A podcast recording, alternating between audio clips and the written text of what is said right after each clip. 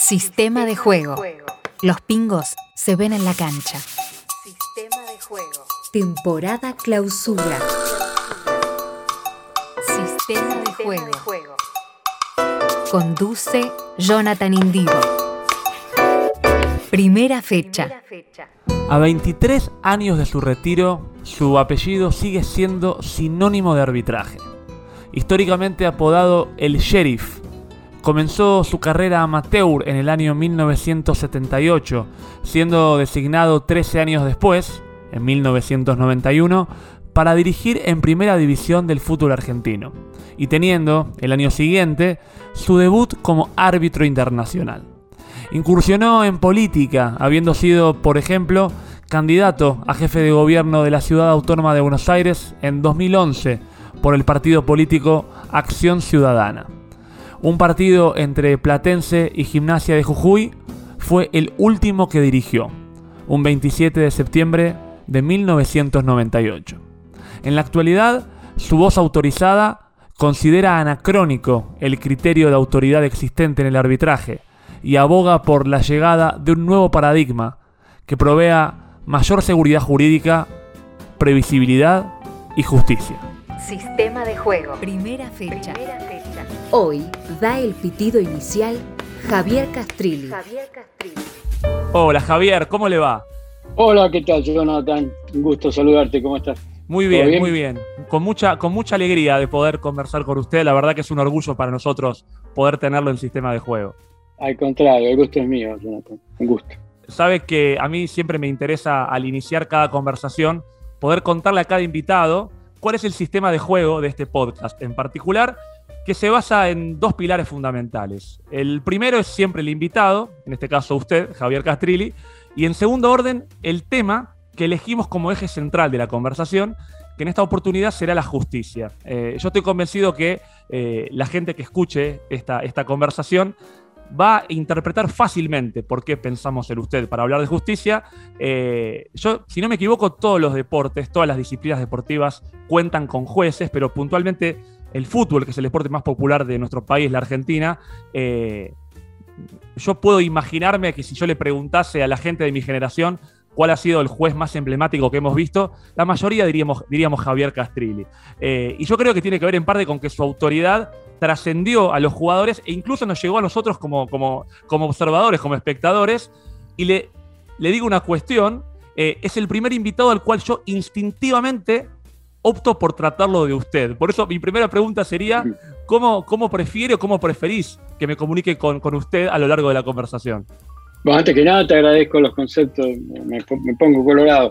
Eh, bueno, muchas gracias por, tus palabras y sí, preferiría que me tutearas, por supuesto, me parece como que, digamos, este, desproveerle a, este, encuentro todo, todo tipo de formalidad y, y de algo almidonado, ¿no? Digamos, este, sería mejor hablar a, corazón abierto y, bueno, generar un clima de, confianza que, pudiera brindar este marco de, armonía y, que uno pudiera llegar a, exteriorizar todo lo que siente y lo que piensa, ¿no? Respecto de los temas que abrimos de tratar. Excelente, así será entonces, voy a hacer el intento. Lo primero que te preguntaría entonces, Javier, es eh, hablando de, lo que es dirigirse al juez, ¿no? Porque siempre es un tema cómo dirigirse al juez. ¿Cómo calificás que es el modo de dirigirse que tienen actualmente los jugadores con los árbitros, con los jueces en el fútbol actual? Bueno, lamentablemente muchas veces aparecen imágenes y, audios que demuestran que, son varias las oportunidades en las cuales tanto árbitros para con los jugadores como y viceversa no tienen expresiones acordes con la investidura del árbitro y con el rol que deben desempeñar los jugadores y, obviamente eh, en forma mutua el respeto recíproco que debe esperar, ¿no? Eh, sin ir más lejos hemos tenido oportunidad de observar un árbitro que empujaba a un jugador para sacarlo de la cancha, una barbaridad, una atrocidad, ¿no? Y, como así también hemos tenido oportunidad de técnicos que se han dirigido a la persona del árbitro tratándolo de botón, quedaron en, el campo de juego, o jugadores que lo han tratado vigilantes o, y otro tipo de improperios que, tampoco recibieron ningún tipo de sanción y eso pone en evidencia lo que significa la impunidad ¿no? y, el factor, digamos, disparador y desencadenante de la reproducción eh, de, esas conductas en todo en cuanto no encuentren un límite y una sanción que, precisamente haga posible que esas conductas no vuelvan a, repetirse.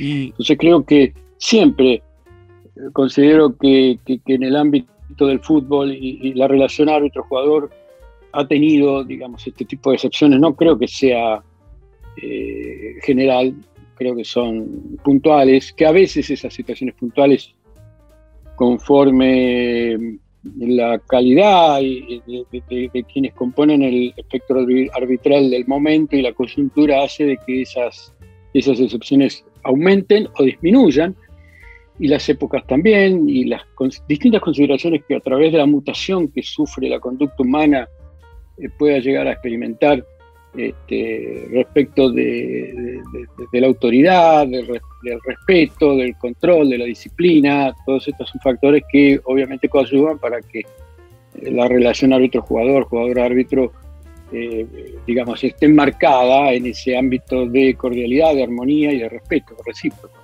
Ahora, vos mencionabas el tema de la época. ¿Sentís que algo ha eh, mejorado o empeorado en relación al trato del jugador al juez y del juez al jugador?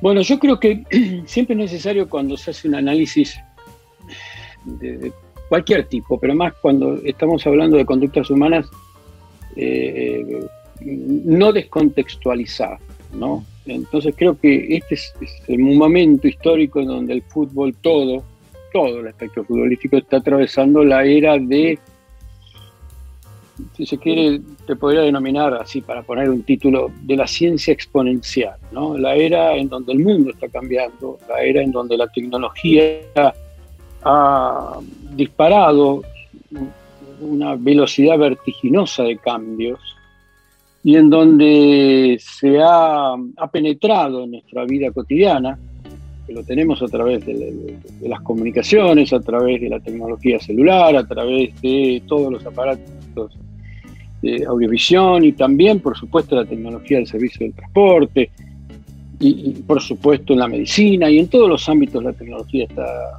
diciendo presente con una, eh, digamos, de una forma muy contundente y avasallante, que a veces hasta pareciera como que nos está quitando eh, esa posibilidad también creativa que tiene el ser humano prácticamente tener todo al alcance de la mano y, muchos a través de esa pereza intelectual que tienen este, se refugian más en la comodidad de la tecnología que en generar eh, nuevos emprendimientos ¿no? de motos propios. Yo creo que dentro de este, de este ámbito, dentro de este momento histórico, obviamente que el fútbol no es una excepción, Obviamente que todos sabemos que la aparición del VAR es una mueca casi espectral de, este contexto tecnológico y exponencial que estamos mencionando, y que indudablemente como parte del progreso, que tiene por característica no consultarnos, mm, no, no importarle a ese progreso si nos resulta cómodo, simpático, agradable, eh, sino que su característica principal es avasallar, ¿no? Este, avanzar, el progreso avanza, nos lleva por delante. Y respondiendo un poco a esa ley de las especies, aquellos que no se adaptan a esos cambios, obviamente que van camino a, la extinción, ¿no? a quedar en el olvido. Entonces creo que todos tenemos que ser conscientes de este momento que vive el fútbol, que genera, está generando una revolución, cambios estructurales que quizás no nos damos cuenta. Eh, pero nada, absolutamente nada habrá de ser igual que antes de la aparición de determinados puntos de tecnología como es el bar. Decía, punto tal de que impacta en la conducta individual y colectiva de las personas. Claro. Eh, hasta para cantar, gritar un gol, tenemos que estar esperando a ver si se va a convalidar o no a través de la tecnología, ¿no? Digo. Sabe que yo, en lo personal, eh, nunca sé en mi rol de, entrevistador si quien entrevista tiene que opinar, pero yo acá eh, lo pienso esto más como una conversación que como, que como una entrevista, es más una charla. Sí, sí, por supuesto. Y acá le doy un poco mi punto de vista. Hay algo que me llama la atención y quería saber qué piensa usted al respecto con la inclusión del VAR, porque todo es muy vertiginoso y teóricamente la tecnología viene para transparentar, no para oscurecer, como dice usted. Eh, y en ese sentido a mí me llama la atención de que el fútbol pareciera ser, y esta es mi opinión, que es el único deporte en el cual la tecnología pareciera ser más injusto al, juego que en el resto de los casos. Yo no veo estas dificultades en el resto de las disciplinas. ¿Usted también lo ve así? Sí, total y absolutamente. ¿Por qué? Y te explico por qué. Es decir, todo tiene una explicación. Sí. En el marco de esta contextualización que estamos mencionando, es imposible soslayar que el VAR está atravesando un proceso de transición. Estamos, digamos, en los albores del bar. Digamos, yo ni siquiera en, eh, pañales. El bar está en estado embrionario. Eh, si bien algunas, algunas, este, algunas ligas, las más avanzadas, principalmente las europeas, desde hace ya varias temporadas, desde la aparición de, en el Mundial de Rusia, eh, la primera aparición del VAR, se ha ido multiplicando ¿no? en las distintas ligas europeas, y acá todavía en Sudamérica estamos este, en vías de, desarrollo y por supuesto todavía nos cuesta implementar a punto tal que acá en Argentina eh, todavía no se ha implementado, en otras ligas como la chilena o, en, México o en Estados Unidos sí ya lo están implementando, pero acá en Argentina este, lamentablemente no y toda esta, esta demora, eh, eh, este, este espacio de tiempo que estamos desperdiciando hace de que todo lo que estamos experimentando a nivel continental, cuando se aplica en la Copa Libertadores, en las eliminatorias, en la Copa América, eh, lo, vamos a ver repetido en las ligas domésticas, porque esto es va de suyo de que esto se va a repetir, digamos, ¿no? De la misma manera que con atraso experimentamos en carne propia lo que sufrieron otros países con el tema de la pandemia, cuando meses antes sabíamos lo que se venía. De la misma manera va a ocurrir ese efecto dominó y ese efecto que nos va a contagiar a todos, digamos, utilizando un término biologicista, este, en, el, ámbito de la tecnología, en el ámbito del bar. Vamos a tener que sufrir en carne propia en los torneos domésticos los despropósitos del bar. Ahora, sabe que yo pensaba que lo que usted incluso tildó como anacrónico, además de cómo funciona el sistema en general, también es el concepto de autoridad, que es algo más abstracto. Eh, alguna vez usted dijo que el paradigma del arbitraje está en crisis y que iba a venir un paradigma nuevo a reemplazarlo. Eh, entiendo que esto lleva tiempo. ¿Cómo se imagina usted a ese nuevo paradigma? Bueno, el paradigma que está reemplazando al anacrónico es la aparición de la tecnología. Es decir, lo que muchos años antes yo vengo sosteniendo eh, como inevitable es precisamente que la, persona humana como garante de cumplimiento normativo en el fútbol ha demostrado acabadamente a través de las décadas eh, y con la aparición de la otra tecnología, la de televisión, digamos, allá por la década del 80, cuando comienzan a transmitirse los partidos eh, con más asiduidad, con mejor tecnología, explota en la década del 90 ya con el Televín y con, con precisión casi quirúrgica, determinar una posición de adelanto. Todo eso hizo, este, obviamente, que, la conducta humana se fuera modificando, la conducta de los actores eh, se fuera modificando. Entonces, obviamente que eh, ese, ese, ese, desnudar, quitar de la oscuridad la realidad de los hechos a través de la televisión hizo, no hizo más que desnudar las debilidades humanas, aproximarnos cada vez más a los límites eh, de las posibilidades del hombre en cuanto a descubridor de estímulos y sancionador de esos mismos en cuanto transgreda las leyes y, verificar realmente con mayor crudeza los errores y despropósitos de los árbitros, producto de una multiplicidad de variables. ¿no? respecto a esto. sea de paso, sí, sí, de paso en el fútbol siempre es, siempre es este, digamos, la tendencia a, relacionarlo con, la sospecha, con la suspicacia, alimentando la suspicacia y, diciendo que esos errores son a propósito para beneficiar o perjudicar a alguien, porque esto siempre ocurrió en la historia del fútbol. Ahora, pasa con el fútbol y pasa con el cotidiano. Usted sabe que un poco la búsqueda de, este podcast es conectar justamente lo que pasa en un deporte con lo que pasa fuera del deporte también. Eh, y en ese sentido, una cosa que me llama la atención y quería conversarla con ustedes, ¿por qué motivo termina justamente siendo el falible, que es el humano, que en definitiva es el juez de primera instancia, quien termina tomando la decisión final? Porque el VAR sería algo así, creo que usted lo mencionó, como una especie de cámara de apelaciones. Esta segunda instancia debería tomar la decisión final. ¿Por qué termina siendo el juez, que es el que había tomado la decisión inicial, quien resuelve? ¿Qué opina usted de que esto sea así?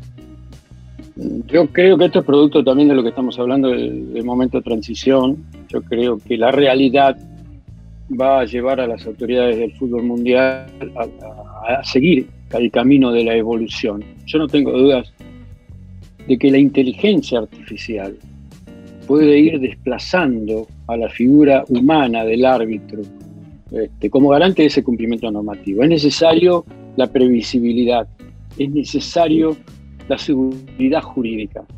Y había cuenta que el ser humano no, no es capaz de brindársela, obviamente que acude a la tecnología. Y cada vez más va a ir ganando espacio la tecnología.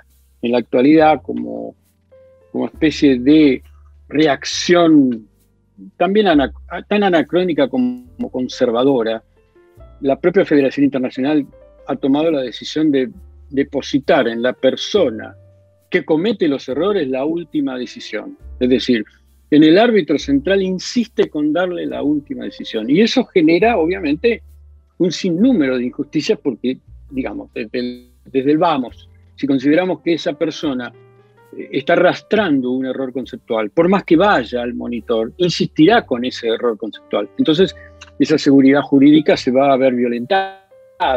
Y lo que es peor, va a, generar un sinnúmero de consecuencias producto de la impotencia, producto de lo que supuestamente, digamos, el título está insinuando, eh, producto de la injusticia, digo, es decir, aquello que todos y cada uno de nosotros consideramos que debe ser de una manera porque nos corresponde, se ve violentado precisamente por la utilización eh, pésima de un aparato tecnológico que, como bien vos dijiste, nos debería transparentar, dar seguridad y confiabilidad y certidumbre, y eh, lamentablemente lo vemos transitar el camino opuesto. Yo creo que para esto lo primero que tenemos que hacer es deslindar las responsabilidades y no llegarse a la tecnología, sino que precisamente el factor humano nuevamente está fallando y se pone en evidencia a través de las decisiones. Creo que en los últimos tiempos Sí, Javier, yo pensaba, usted está hablándome de, las fallas del factor humano, estamos hablando del pasado, del anacronismo, del atraso, de la necesidad de tecnologizarse, así está bien dicho. Eh, y yo ahora lo saco un poco del estadio, lo saco un poco de la cancha y lo llevo a, la vida civil. ¿Siente que el sistema judicial, por ejemplo en la Argentina, desde su perspectiva de ciudadano, también es anacrónico o no, o no va por el mismo camino que lo que sucede en el deporte? Bueno, a ver, cuando hablamos de justicia estamos hablando de un bien tan preciado que casi muchas veces está a la altura de la vida, ¿no? Es decir, la historia universal, la historia universal está plagada de casos en donde personas ilustres han consagrado su vida y han incluso pagado con su sangre el camino de la justicia, ¿no? En la lucha por sus ideales. Siempre la justicia está presente. Ahora, cuando uno se detiene a analizar el criterio de justicia, y obviamente que dependerá del lugar de donde nosotros nos paremos para, darnos cuenta que los criterios de justicia cambian abruptamente, en algunos casos, eh, ya sea los usos y costumbres, la idiosincrasia de, la región de donde nosotros hablemos. No es lo mismo el criterio de justicia eh, eh, en una comunidad asiática que en una comunidad americana o, en una, un, centro urbano que en una congregación eh, originaria en el medio del África, en el medio de este, la, profundidad del Chaco argentino. Digo, este, todas las comunidades, el ser humano es una persona tribal que obviamente se desarrolla a través de esa búsqueda de la tribu con usos y costumbres que generan esa cultura, y que genera un criterio de justicia, pero todos, absolutamente todos los seres humanos lo tenemos. Es, una pulsión de vida este, sentir esa necesidad de justicia. Y, la dificultad y el gran desafío en disciplinas como el fútbol, que atraviesa todas las costumbres, usos y pueblos y naciones y lenguajes y credos y religiones, el, gran desafío del fútbol eh, está precisamente en, el análisis de cómo darle a cada uno lo que le corresponde, ¿no? Por fuera, obviamente, de los avatares del juego, eh, porque todos sabemos que existen dos dimensiones, ¿no? La dimensión del mundo real y la dimensión del mundo lúdico. Cada uno tiene su criterio de justicia.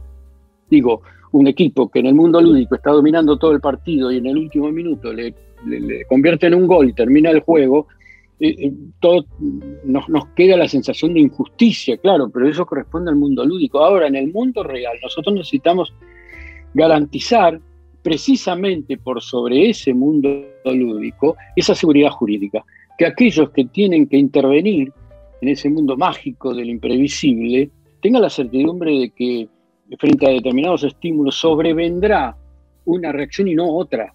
Claro. Que tengan la tranquilidad de crear en esa libertad, en la libertad de un respeto recíproco por los derechos del otro, en la libertad de considerar y también de, ir formando a las personas que, nos van sucediendo en el camino a través de valores, del valor de la convivencia, del valor de la inclusión, digamos, tenemos que competir con alguien que piense, se siente distinto, y lo tenemos que respetar porque obviamente ellos tienen sus obligaciones y también tienen sus derechos como nosotros. Claro. Y eso lo establece en la regla de juego.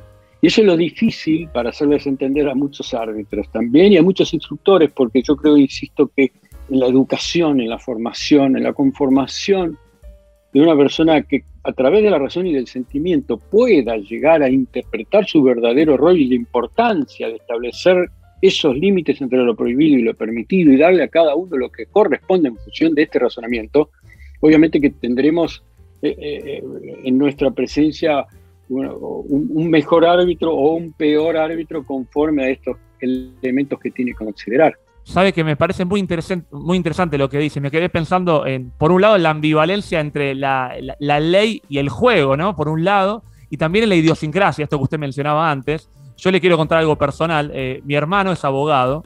Este, Y él siempre risueñamente me dice que él reconoce que se suele decir de los abogados que todos los abogados son garcas, pero que cuando una persona tiene un problema legal, suele desear o demandar un abogado que él dice que no sea blandito, que sea jodido, que sea un poquito garca. Y le cuento con qué relaciono esto. Yo para poder eh, entrevistarlo a usted, como lo hago en cada caso, me puse a mirar un montón de, información al respecto y buscando en YouTube, eh, y justamente acá viene el tema de la ambivalencia, yo me encontraba con títulos del tipo Javier Castrilli, el árbitro más temido o el más polémico o incluso, y usted va a saber entender que estoy replicando lo que decía, el más HDP. Y en paralelo a eso, y esto ya tiene que ver con mi perspectiva al respecto, yo creo que en todos subyace que usted era el más justo, el más ecuánime, incorruptible. Podía equivocarse, eso está claro, pero era ecuánime e impartía la, justicia con justamente imparcialidad. ¿Cómo entiende entonces la ambivalencia de tildar de HDP a quien busca impartir la justicia como corresponde? ¿Cómo se entiende eso? Yo creo que la respuesta la tenemos que encontrar en el instante inmediatamente después de la frustración. ¿Cómo la persona elabora la frustración? Eh, ¿Cuál es la reacción frente a ese sentirse frustrado? Sentir que ese objetivo tan deseado, tan, tan amado, tan querido, lamentablemente queda trunco producto de algo, ¿no? que en este caso es la decisión de una persona que le dice no, no va a poder ser. Eso genera un estado de, frustración y una sensación confusional en la persona que muchas veces no le, no le hace recorrer el camino, obviamente, de la razón, se aparta el camino de la razón da rienda suelta a sus impulsos, a sus sentimientos y lamentablemente muchas veces, se, se, digamos, este, se traduce en, hechos agresivos y otras tantas esa agresividad pasa a ser violencia, ¿no? sea verbal o física. Eh, dependerá de cómo todos y cada uno de nosotros elaboremos esa frustración eh, para, mm, digamos, eh, este, poder dar una respuesta a esos estímulos que nos hacen tanto daño, ¿no? Yo sin ir más lejos puedo citar un momento que me sentí muy frustrado. Sí. Y que fue con una patada que le pegaron a Messi en el partido contra Venezuela. Claro que sí. Y, este, y mi reacción primera fue absurda, ¿no? Digamos, este, es la reacción que tiene cualquier padre, cualquier hermano, cualquier familiar o amigo cuando lo agreden a, un familiar o a un amigo que uno quiere, es decir, uno lo quiere a Messi. Sin duda. Lo quiero desde, no desde el lugar argentino, lo quiero desde el fútbol. Como humano. Lo aprecio como persona porque me parece que es un ser humano bárbaro, pero más allá de eso, lo que genera como genio dentro del fútbol, y ver cómo arteramente agredían a, Messi, y en esos segundos, inmediatamente luego de la agresión, uno temió por la integridad física, por una acción grave, este, me pareció realmente este, lamentable, y más lamentable la amarilla del árbitro. Este, eh, y eso me generó una profunda sensación de displacer y de frustración y obviamente que, generé en mis reacciones que después, lejos, lejos de la razón, y que afortunadamente esa razón me hizo este, recomponer mi situación y arrepentirme de, esas reacciones primeras. Eh, pero bueno, uno también se toma como objeto de estudio para comprender al otro, ¿no? para lograr esa empatía y decir, bueno, señores, ¿cuántas otras veces y tantas? Yo creo que miles y miles de veces mis reacciones como árbitro, mis decisiones como árbitro, generaron uh, eh, situaciones similares o peores. A la que vivió usted aquella vez que por suerte en la situación de Messi, ahí sí el VAR funcionó correctamente, expulsando al, agresor en este caso.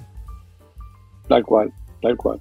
Y, y, ahí vemos de qué manera la tecnología puede reparar un error. Claro. Porque hubiera sido realmente bochornoso que yo una de las cosas que tuiteé en ese momento, que era una especie de catarsis, ¿qué hubiera ocurrido si no estaba el bar? claro. Eh, un Messi prácticamente al borde de ser quebrado, ¿no? Este, con, una lesión gravísima, y ese agresor en la cancha con una tarjeta amarilla, producto de la inoperancia del árbitro, de la, falta de criterio, o la falta de lucidez, o de las limitaciones humanas que tenía ese árbitro en ese momento. Entonces, eh, ahí vemos en ese hecho un montón, un conjunto de cosas, ¿no? que podemos, a, hacer una disección y analizarla todas y cada una por separado. Eh, y una de las conclusiones que uno puede hacer en este momento es esa, ¿no? Digo, ver en, su propia conducta equivocada, producto de esa frustración, eh, las, las millones de conductas también equivocadas o no, de aquellos que reaccionaron frente a una decisión, esté acertado o no, eh, ya haya sido acertada o no, que he tomado en mi vida como, árbitro de fútbol. Eh, y ahí tenemos la explicación, porque muchas veces este, no encontramos en las, personas respuestas que, esperábamos, este, producto de la asistencia del juego. Y también se me ha dado muchísimas veces, con, principalmente con los taxistas, ¿no? Cuando uno se toma un taxi, obviamente no hay ninguna, ninguna, ningún nexo que, relacione un taxista con el otro. Este, y, sin embargo, en, varias, en varios de esos trabajadores, eh, al darse cuenta quién era, me, dijeron siempre, varios, varios de ellos me dijeron lo mismo.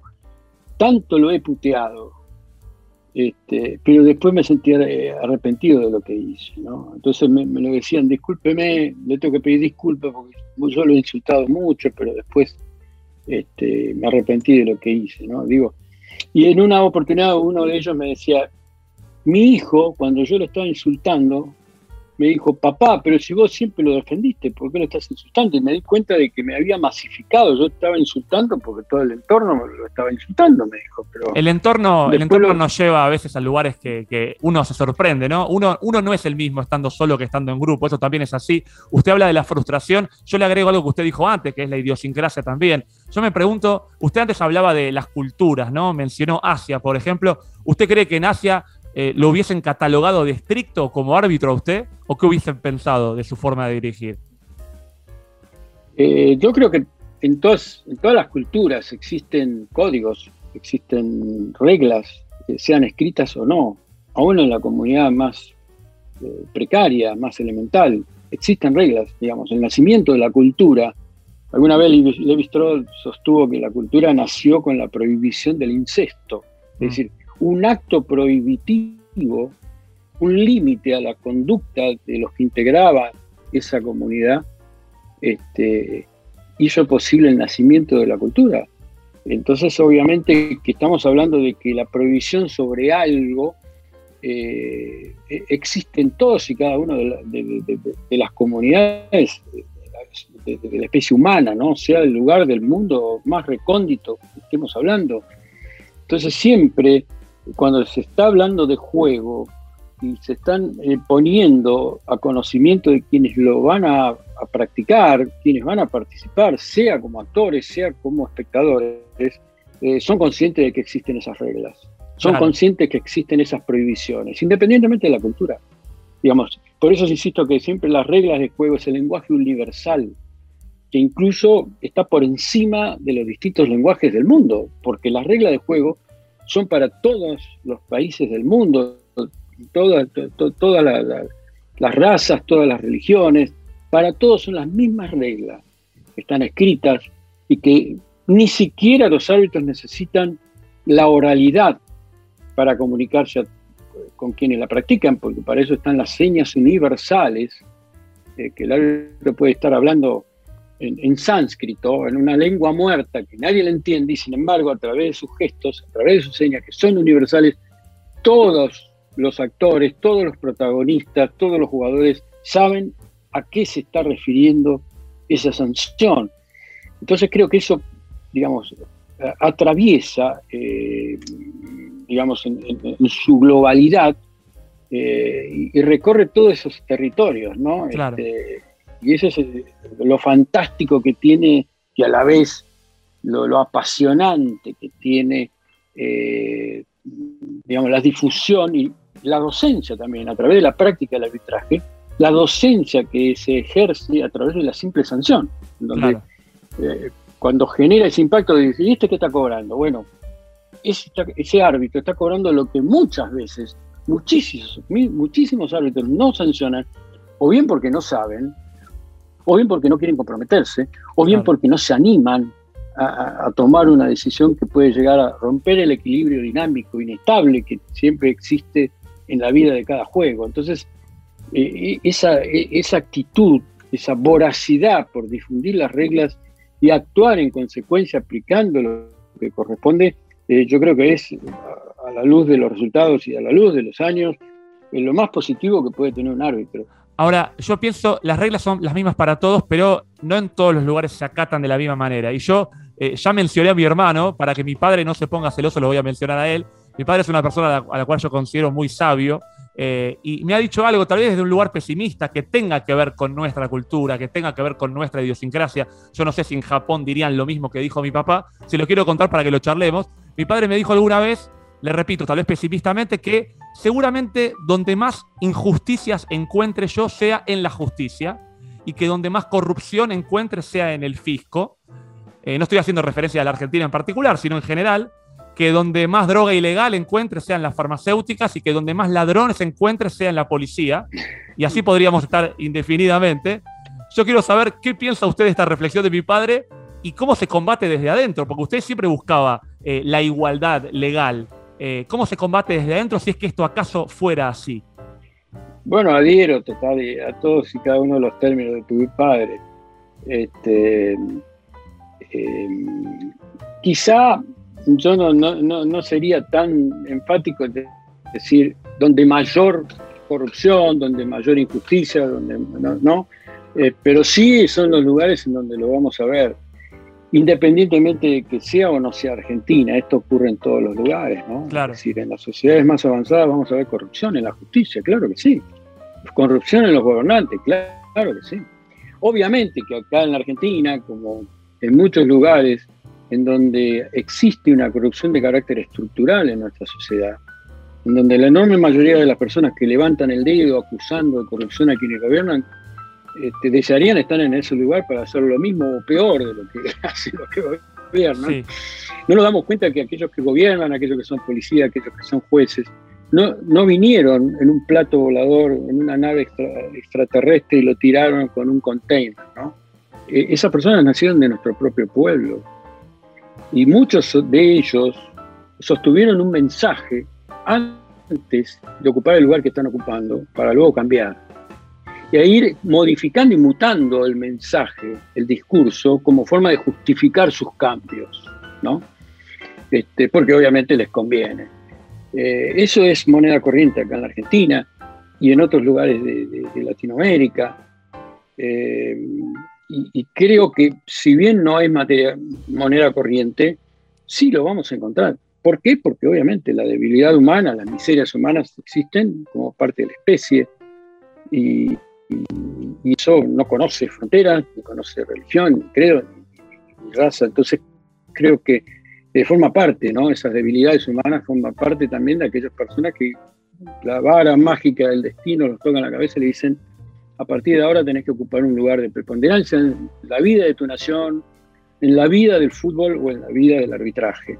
Entonces esas personas van a, responder conforme a ese conjunto de ideas y principios que han tenido que construir a través del tiempo, a través de la educación, de su formación, a través de esos principios básicos subyacentes que todos tenemos y arrastramos a lo largo de toda nuestra vida, pero también eh, otra variable muy importante que son las miserias humanas, las debilidades, las tentaciones, eh, las ambiciones desmedidas, y, el criterio que todos y cada uno tenemos respecto de nuestro rol en la vida y de los objetivos que vamos persiguiendo.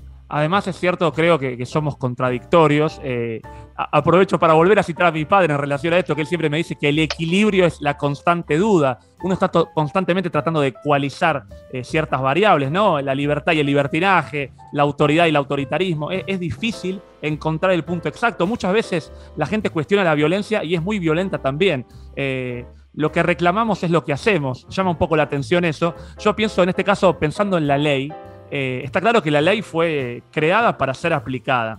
Eh, pero usted hablaba antes también de, contextualizar. A veces la aplicación de la letra fría de la ley puede también resultar injusta si uno no toma en cuenta el contexto. Y a veces hay algunos árbitros a los cuales se les cuestiona no entender, llamémosle así, el lenguaje del fútbol, el folclore del fútbol, o el contexto de un partido o de una situación. Eh, y hay otros catalogados de garantistas, si quiere, esto del siga-siga, de ser más flexibles. ¿Usted cree que existe en el fútbol eh, los jueces garantistas?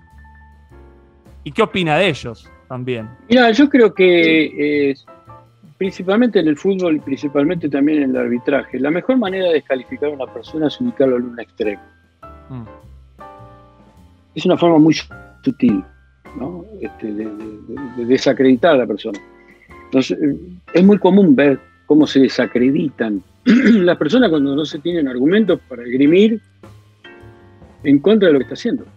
Y muchas veces en el fútbol se apela al supuesto sentido común para justificar lo injustificable. Y cuando están en presencia de una persona que responde a lo que está escrito, que esa persona no lo escribió, no es producto de su imaginación, de su prepotencia ni de su capricho. Está escrito. Es una regla, una regla escrita, consagrada por las autoridades del fútbol desde hace mucho tiempo. esas reglas que están consensuadas antes de que comience el partido y que deberían saberla todos, cuando esa persona las aplica en situaciones obviamente adversas, antipáticas, incómodas, displacenteras para el común de la gente, esa persona comúnmente es atacada y titulada como que no entiende el idioma del fútbol.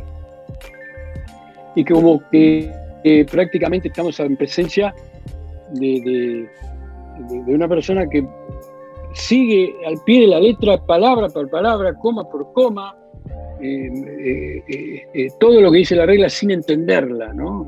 sino, y, no, se, no se pone en, la balanza la trayectoria de esa persona y entender que esa persona, se, por ejemplo, se pudo haber formado en el medio del campo y tiene 30 años como árbitro, y que no es que se encontró el silbato en la Valle Florida y se puso a dirigir. Esa persona que vivió respirando fútbol entiende pero también tiene un sistema de ideas y principios que lo llevan a sostener con argumentos contundentes lo que está realizando.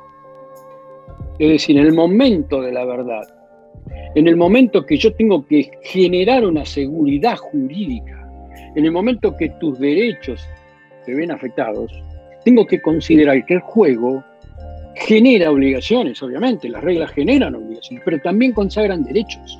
Claro. En el juego, cuando alguien comete un error, el árbitro al sancionar está generando una ventaja deportiva para el equipo contrario, contrario al equipo infractor.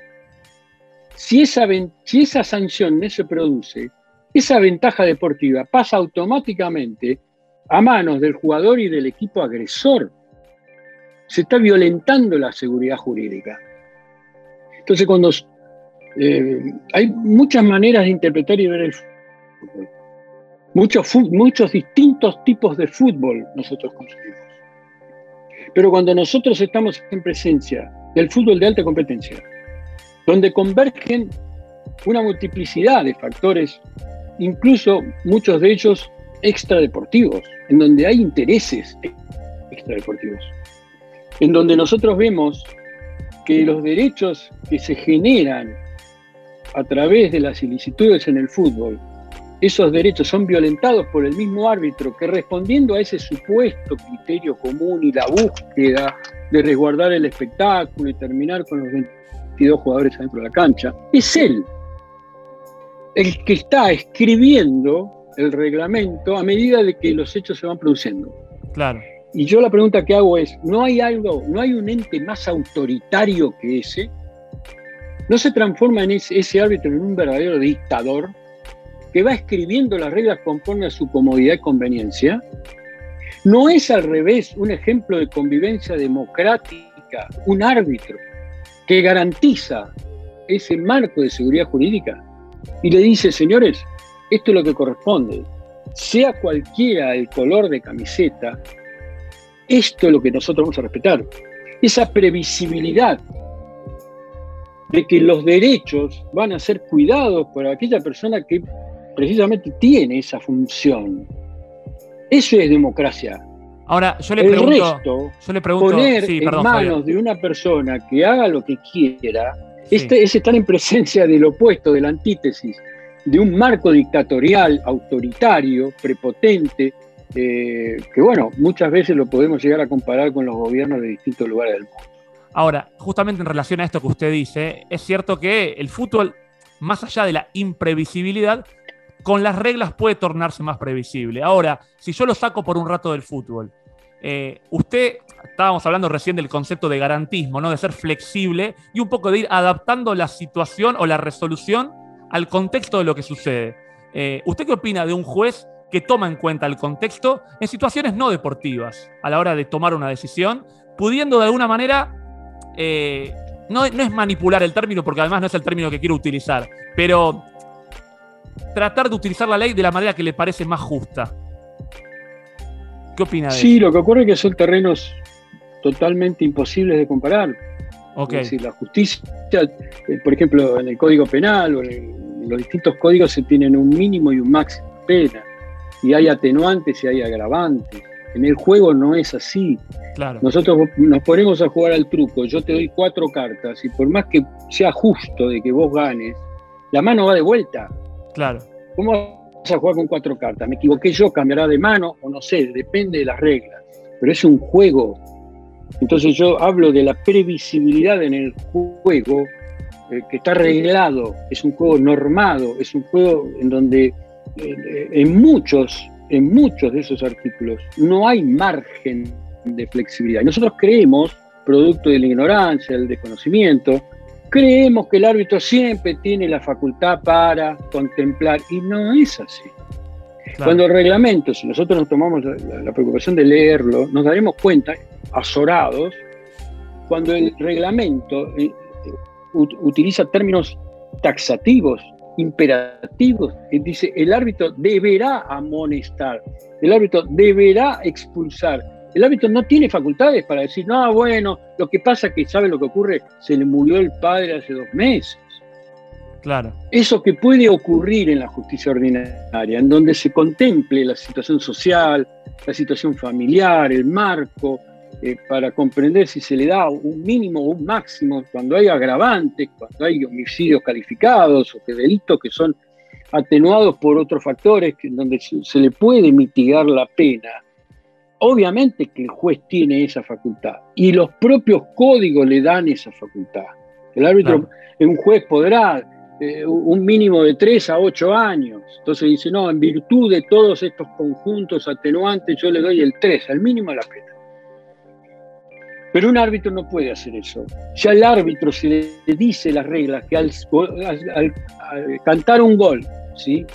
Eh, e, ese jugador salta a los carteles de publicidad estática, se trepa al alambrado ese, y, y, la regla dice que ese jugador tiene que ser amonestado, el árbitro lo tiene que amonestar. Claro. Entonces resulta ser que ese jugador estaba amonestado. Y cuando el árbitro va, lo amonesta y lo expulsa, todo el mundo dice, pero si ahí estaba la, esposa que acaba de ser, este, de dar a luz, le estaba mostrando al nene y él fue a saludarlo con el, nene, ¿me entendés? Entonces dicen, ¿cómo ese árbitro no, no contempló eso? Entonces vivimos, principalmente es una característica de nuestra sociedad, buscando el marco de excepción. Vivimos el, Vivimos el, modelo de la excepción. La Corriéndonos de la buscando permanentemente estar exceptuado de cumplir lo que tiene que cumplir. En otras latitudes es al revés. no, me importa, vos tenés que cumplirlo. Ah, no, pero ¿sabe lo que ocurre? Que estoy apurado, por eso violé la, luz del, semáforo. Me interesa un pito lo que usted tenga. Este, pero acá no se puede violar la luz del semáforo rojo. Este. Pienso, Javier, en un ejemplo emblemático, perdón que te interrumpa, de, esto que comentás, algo que sucedió hace muy poco, que fue un partido emblemático para la selección que finalmente salió campeona de América, eh, el partido semifinal entre Argentina y Colombia, donde eh, fueron tendencia en Twitter tanto vos como Dibu Martínez, Dibu por haber atajado tres penales y por además hablarle a los rivales incluso tildarlos de cagones y hasta hacer gestos obscenos.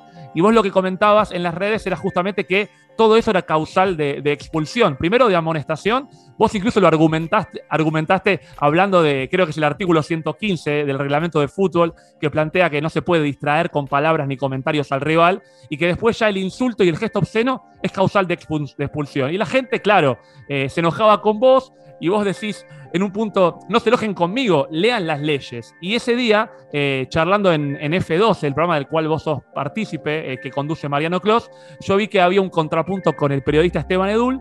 Esteban decía eh, que según él, no podemos andar expulsando a todos porque no queda nadie en la cancha. Y vos le retrucabas diciendo, mirá, si expulsás a uno, los demás meten el violín en bolsa y dejan de hacer lo que estaban haciendo y empiezan a cumplir las normas. Lo mismo pasa con los penales cuando hay agarrones en el área. Si se cobra un penal con un agarrón, ya nadie más va a agarrar en el área. Eh, esto sucede un poco así. Ahora, vos me decías que no podemos comparar del todo a la justicia en el fútbol con la justicia eh, fuera del fútbol. Entonces, tal vez lo que vos planteás, y decime si yo estoy equivocado, tiene que ver con, de alguna manera, ser más estricto en el fútbol. Ahora, el carácter estricto fuera del fútbol. Todo este speech para llegar a un concepto, que es un poco el concepto de la mano dura, pero ya fuera del fútbol. ¿A vos te parece que la mano dura fuera del fútbol ejemplifica o puede generar excesos en la justicia? No, mira, antes que nada te quería terminar el concepto anterior porque digo, uno de repente se ve, eh, eh, a ver, realizando un esfuerzo intelectual para justificar aplicar las reglas cuando debiera ser al revés, ¿no? Es decir, fíjate que lo que acabo de decir, vivimos en un estado de excepción, donde después son más los exceptuados de cumplir la regla que aquellos que lo tienen que cumplir. Eso genera, obviamente, justicia total. te imaginas, eso va camino al caos, que es el caos que vive la Argentina. Es el caos donde nosotros nacemos, nos reproducimos, nos desarrollamos y donde vamos a terminar. Es decir, el caos, cuando no tiene límite, cuando no tiene fin, se va incrementando. Llega un momento, obviamente tiene fecha de vencimiento y esto en algún momento va a, generar una terrible crisis, ¿no? como la que estamos viviendo ¿no? en Argentina, donde este, obviamente eh, la cultura de la transgresión, ¿no? el vitorear, el alabar a aquellos que obtienen un resultado fuera de la ley, a veces con la complicidad de la justicia, este, genera fama, poder, éxito y dinero.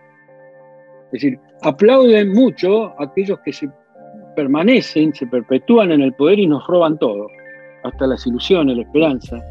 Y ellos siguen este, muchas veces ocupando lugares de privilegio. Y son depositarios de la admiración de gran parte de la sociedad. Eso es la Argentina. ¿sí? Entonces, uno tiene que hacer un, esfuerzo intelectual para justificar el opuesto, cuando debiera ser al revés. El esfuerzo intelectual lo tienen que hacer los otros.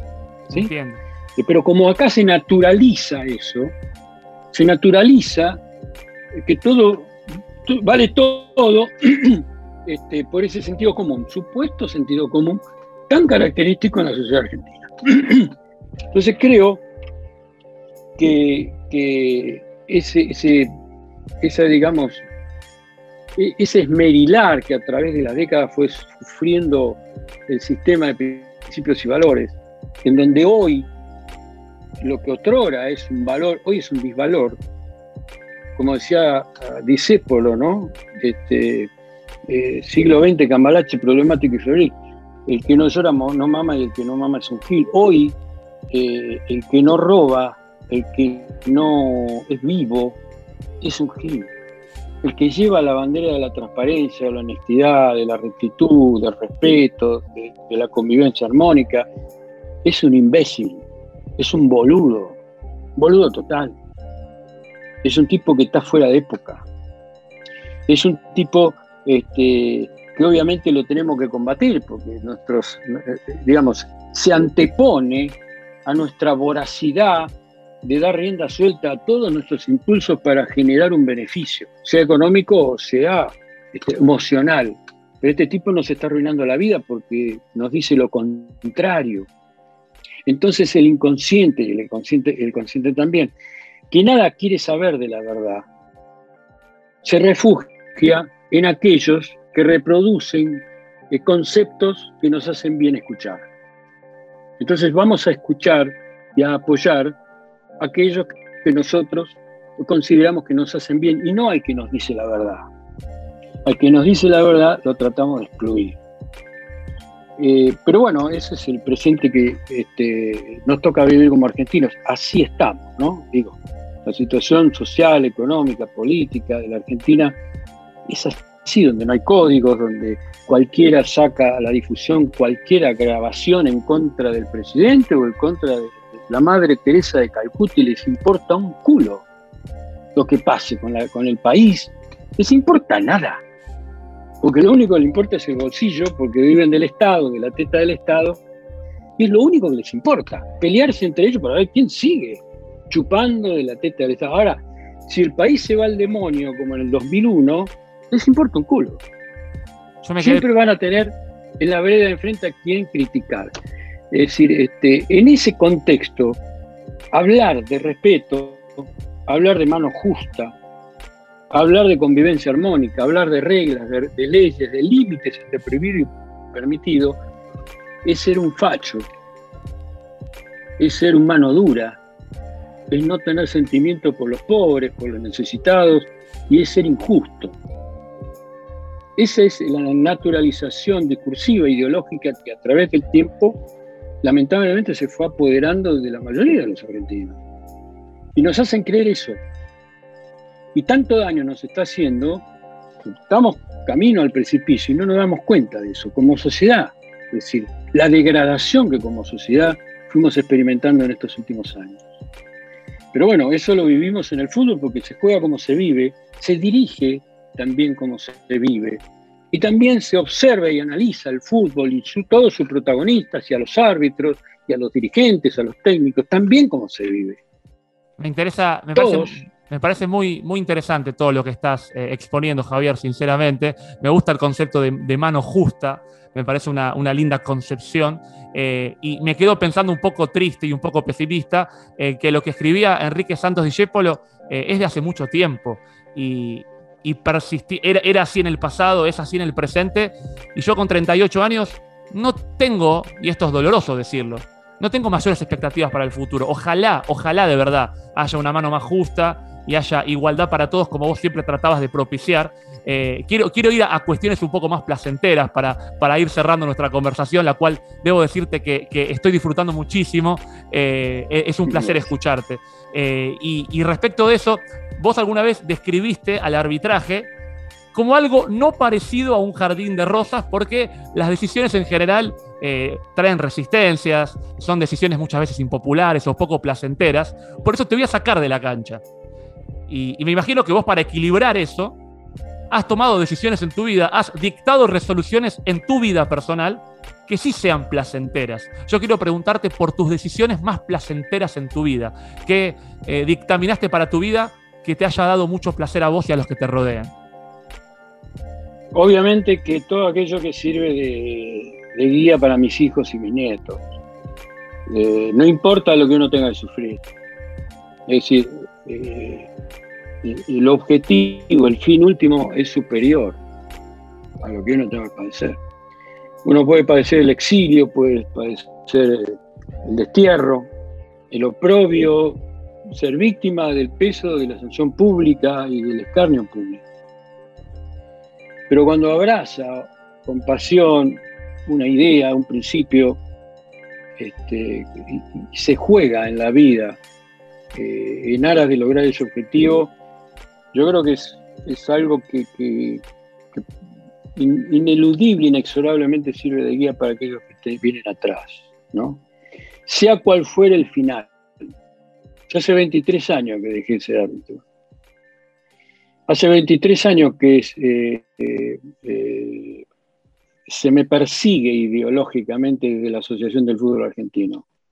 Hace 23 años que periodistas, árbitros, dirigentes, técnicos, jugadores, gran parte de ellos adhieren a una postura absolutamente distinta a la que yo siempre sostuve. Y hace 23 años que vengo construyéndome intelectualmente para defender mis principios y mis valores. Eh, esto, en, este tiempo de, angustia, de dolor, de no reconocimiento y de ataque permanente y sistemático desde lugares en donde se forman a, las distintas generaciones de árbitros que fueron saliendo de las, de las entrañas del fútbol argentino hace 23 años consumiendo un discurso anticastril. No, no me importa. No me importa porque lo que viví lo hice con la mejor intención y lo que a partir del momento que renuncié a modo de suicidio profesional, porque lo que estaba ocurriendo era denigrante, absurdo, que terminó en un escándalo, y consideraba que las autoridades en ese entonces no tenían autoridad moral para siquiera sugerirme hacer algo, por eso renuncié al arbitraje y mis compañeros eh, que tienen la responsabilidad histórica de responder de sus actos, este, los mismos que vinieron a, buscarme para que yo los defendiera, terminaron suscribiendo un documento desacreditándome públicamente, me hicieron renunciar. Eh, pero lo hago con la satisfacción del deber cumplido y lo hago porque puedo mirar a mis hijos y a mis nietos a la cara y caminar por la calle y encontrar muchas veces en, la respuesta del público esa muestra de adhesión y, de sentimiento, ¿no? Y que eh, todo esto no se compra en la farmacia. Qué bueno. El resto, eh, eh, el arrastrarse por la vida como una serpiente, como una babosa y servir al poder de turno, esa indignidad con la que muchos se están mostrando desde hace tanto tantos años y que tantos años generan el fútbol y el arbitraje, este, yo creo que no pueden hacer lo mismo. Sabes, Javier, que además de agradecerte muchísimo, yo siempre tengo una, una, pregunta para finalizar las conversaciones que creo que en gran parte ya la has respondido. Es una pregunta que le hago a todos los invitados, eh, jugando un poco en esta relación del, del, fútbol en este caso y la vida. La pregunta que yo siempre hago es, ¿cuál es tu sistema de juego para vivir? ¿no? Uno piensa en las alineaciones 4-4-2, 3-5-2, 4-3-3. y yo ya, por lo que vos estás respondiendo, me estás contando cuál es tu planteo ante la vida esto de ir siempre con los principios por delante. Si vos tuvieras que ponerlo como si fuera un esquema, como si fuera una alineación, ¿cómo diría que está parado, que está parado tu equipo para vivir? ¿Cómo está parado el equipo de Javier Castrilli? Siempre buscaré hacer más goles que la cantidad que me hagan. Bien, bien. Ofensivo, al ataque. Sí, porque así se vive. Se vive intensamente, eh, sin eh, involucrándose, cruzando la vereda de la contemplación y participando, ensuciándose, exponiéndose a los riesgos del escarnio y de, los ataques y de los insultos, eh, para cambiar la realidad que nos rodea. Es necesario, es una conducta propositiva, es una conducta que siempre llevé a lo largo de mi existencia, desempeñada la actividad que desempeñaba. Eh, esa actitud de cambiar las cosas, no, no, no de quedarme especulando por comodidad y conveniencia. Yo siempre busqué eso, aún en contra de mis propios intereses personales y materiales, por sobre todas las cosas. Durante muchos años no tuve trabajo y viví, sobreviví con mucha, con mucha bronca y con mucha angustia. ¿no? Este, pero nada me pudo doblegar este instinto de querer vivir la vida de esta manera, honrar la vida y no permanecer en ella este, para sobrevivir, simplemente como un vegetal. Javier, muchísimas gracias, ha sido un placer gigante. Quiero saber por último cómo te sentiste, cómo la pasaste. Bárbaro, espectacular. Este, esto de, generar ese acercamiento hace que a uno le afloren los pensamientos con mayor fluidez y poder a modo de catarsis también sacar lo que lleva desde, el triperío, desde las entrañas. Muchísimas gracias nuevamente y ojalá que estemos conversando nuevamente pronto. Que estés muy bien. Muchas gracias. Un fuerte abrazo, que Dios te bendiga. Sistema de juego. Temporada clausura. Somos lo que se ve en la cancha. Decimos que justicia, justicia perseguiremos, pero nos acomodamos. Podemos ser garantistas con las faltas de nuestro equipo y exigir mano dura ante cada infracción rival. Ahora, ¿es la justicia un propósito, un horizonte, una utopía, un lugar? Como comenté a lo largo de la charla, fue mi padre quien me dijo alguna vez que es justo ahí, en la justicia, donde encontraría injusticias pasa en el bar y en la Cámara de Apelaciones. Javier Castrilli adhirió a esa idea y agregó que no nos damos cuenta que nuestros jueces, gobernantes y policías no vinieron en un plato volador, nacieron de nuestro propio pueblo. El Estado somos nosotros y la justicia, en algún punto, también. Tal vez entonces sea inocente o necio reclamar la intachabilidad al sistema judicial mientras nosotros omitimos nuestras manchas.